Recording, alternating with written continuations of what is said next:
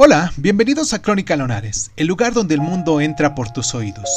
Yo soy Irvingson y en nuestra sección del día de hoy de Cuéntame un libro, vamos a hablar del mayormente conocido libro de Arthur Conan Doyle, Las aventuras de Sherlock Holmes. Comenzamos.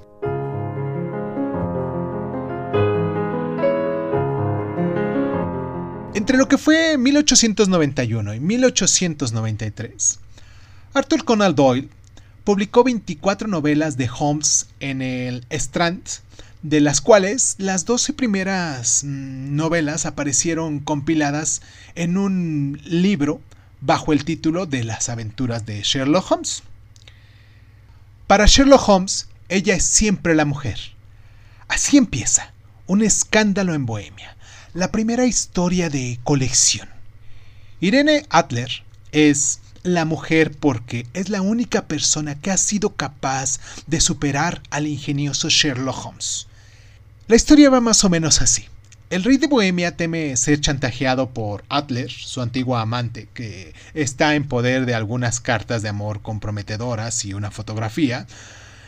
Eh, no obstante, ella se las ingenia para volverle a tornar al detective y acaba quedándose con la fotografía para salvaguardar su seguridad.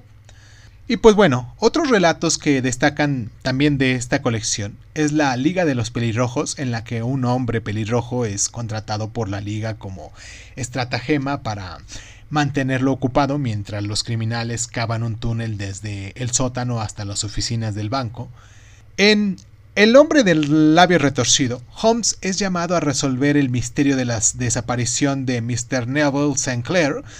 Su esposa lo ha visto por la ventana en un barrio marginal de la ciudad, pero la policía solo halla a un mendigo. Le siguen una serie de enigmáticas circunstancias hasta que Holmes es capaz de llegar a una conclusión. La primera aparición de Sherlock Holmes en 1887 reviste un interés especial en términos históricos, ya que por primera vez las ciudades europeas habían crecido hasta tal punto del que se hacía imposible conocer más que un pequeño porcentaje de sus habitantes. No obstante, el Londres representado en estas historias intenta resistirse a la idea de que la ciudad es sublime y demasiado grande para que una persona pueda abarcar en su totalidad. Holmes y Watson representan el remedio burgués de Conan Doyle para la expansión aterrorizadora y aparentemente inacabable de la civilización urbana e industrial del siglo XIX.